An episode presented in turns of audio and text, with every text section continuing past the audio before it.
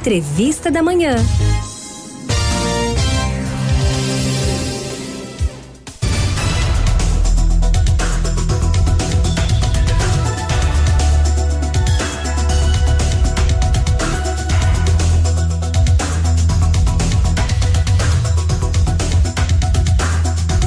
Servidores públicos federais do INSS entraram em greve por tempo indeterminado e a greve foi aderida por 17 estados, entre eles aqui o nosso estado de Pernambuco, que foi o primeiro a aderir ao movimento. Mas muitas dúvidas recentemente surgiram e quem esclarece elas é o advogado Ney Araújo, que é já conhecido por vocês. Doutor Ney Araújo, bom dia, bem-vindo ao nosso Manhã 105. Bom dia, João. Bom dia para todos os ouvintes da nossa Rádio Olinda, ligadinhos aí no Manhã 105. Prazer falar com todos vocês. Vamos trabalhar, Railson? Vamos trabalhar, doutor. Eu já começo com dúvida da nossa ouvinte, a Denise, lá do bairro da Mangabeira. Ela está grávida, está de home office e pergunta: já estou perto do parto do meu bebê. A empresa que trabalho pode solicitar o meu retorno presencial eh, até a minha licença? Sim, é, inclusive saiu né, instrução a esse respeito das pessoas que estavam em home office. Houve uma lei desastrosa no ano passado que mandou afastar todas as grávidas, mas não determinou quem é, efetuaria esse pagamento.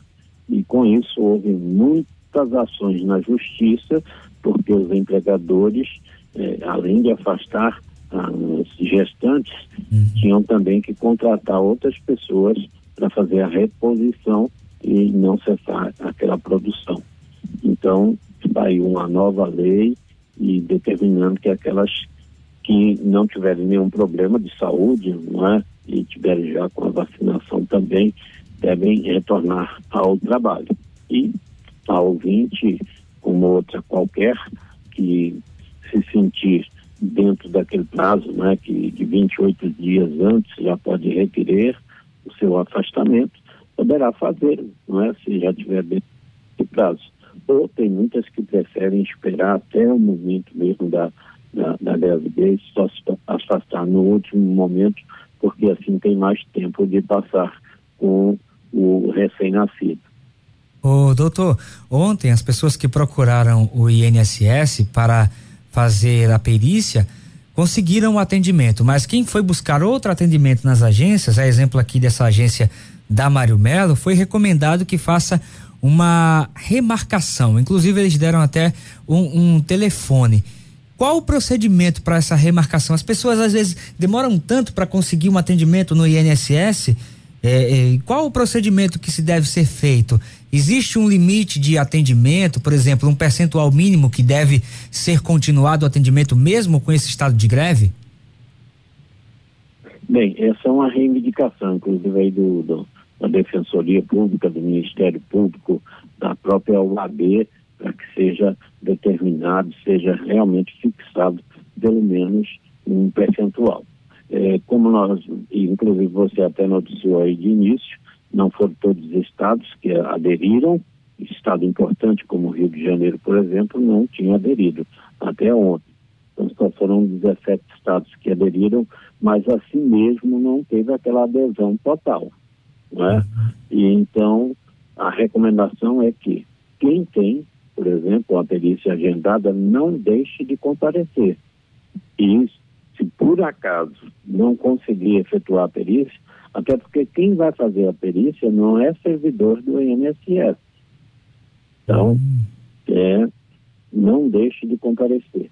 Se por acaso não houver a perícia, então você procure verificar com um servidor se lhe dá um, uma certidão de que você ali compareceu, né, para aguardar então um reagendamento.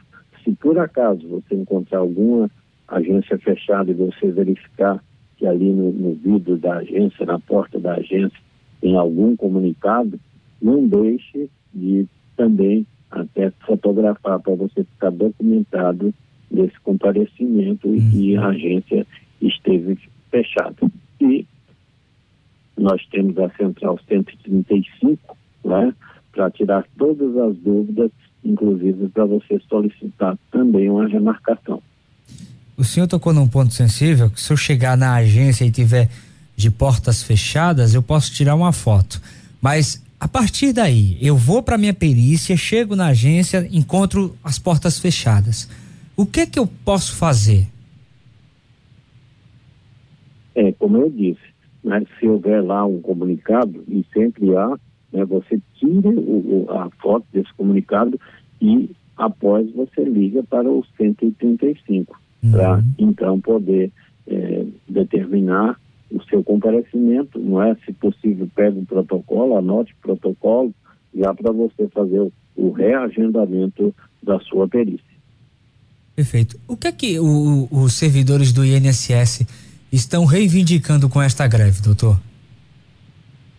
É principalmente a reposição salarial. É? Eles dizem que estão com a perda, perda de 19,9%.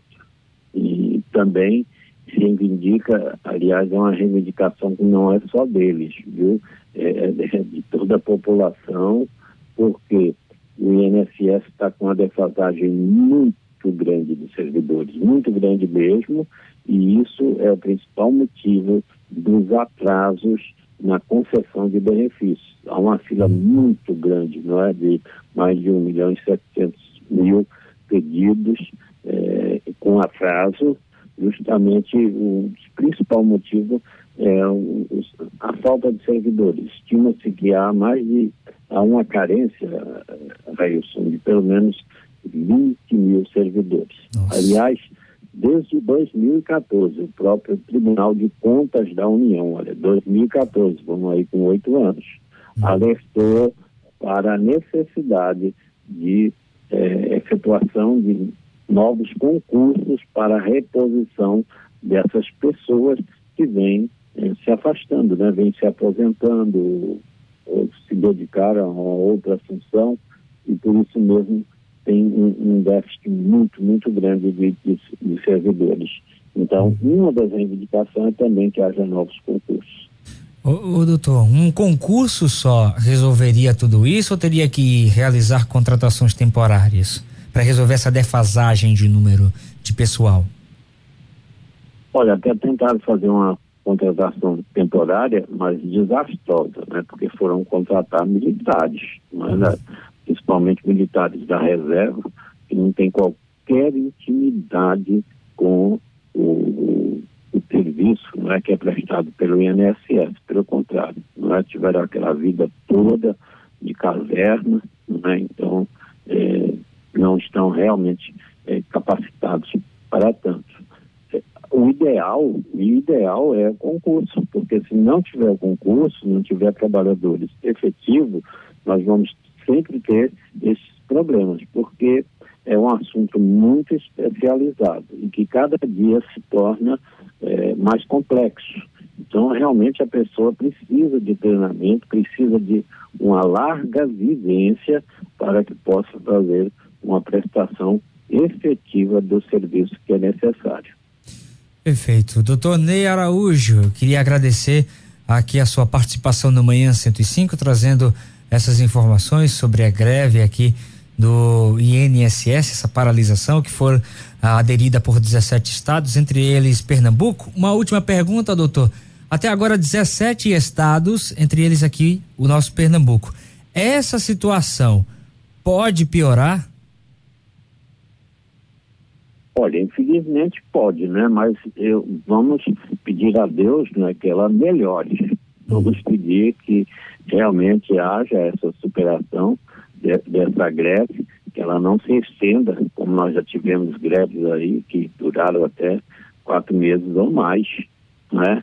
Então vamos pedir a Deus que se encontre aí uma solução, né? mesmo que seja momentânea, porque já está com um déficit muito grande, né? E com esses efeitos danosos trazidos pela pandemia, você, na, houve um acréscimo muito grande, por exemplo, os benefícios por incapacidade, cresceu muito. Os benefícios por incapacidade são aquelas solicitações de auxílio doença comum, auxílio doença acidentário, de aposentadoria por invalidez comum, acidentária, auxílio acidente, ou pessoas incapacitadas que precisam passar por uma análise para uh, o recebimento de, de, pensão por morte, as pessoas também que requerem o BPC LOAS, né? então houve um acréscimo imenso.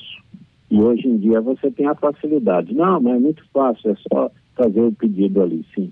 Mas feito o pedido é, virtual, ele tem que ser analisado. E o robô não, não, não consegue fazer análise de todos esses detalhes que há num, num pedido de benefício. Então, há essa carência de pessoas que ela tem que ser cumprida, Railson, porque senão esse problema deverá se avolumar. Perfeito. Doutor Ney, um grande abraço, uma ótima sexta-feira para o senhor, viu? Olha, vamos dar uma notícia boa também, né? Está ah, sendo claro. liberado, não é?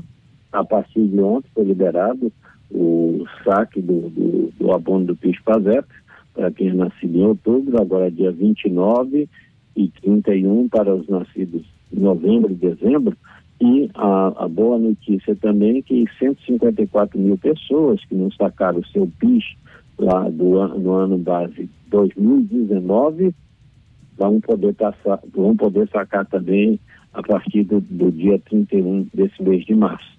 E também a notícia aí que vai para vale aí para 21 milhões de pessoas que foi autorizado a extensão do empréstimo consignado para quem recebe os benefícios de prestação continuada, não é o BPC Loas e também quem recebe o Auxílio Brasil. Então você tem aí mais de 21 milhões de pessoas que poderão é, ter esse empréstimo consignado. E a primeira e segunda parcela dos, do 13 terceiro salário, né, para aposentados, pensionistas, quem recebe auxílio doença, que será paga nos dias 25 de abril a primeira parcela e a partir do dia 25 de maio a segunda parcela.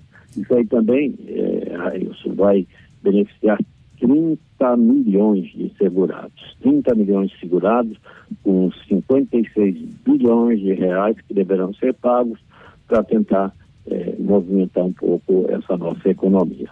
Perfeito, doutor Ney. E eu quero o senhor aqui para trazer mais detalhes sobre esses assuntos aqui no nosso Manhã 105. Posso contar com o senhor? Estamos aí às suas ordens e as ordens aí de todos os ouvintes da nossa rádio Olinda. Grande abraço, boa sexta e bom final de semana. Bom descanso, doutor.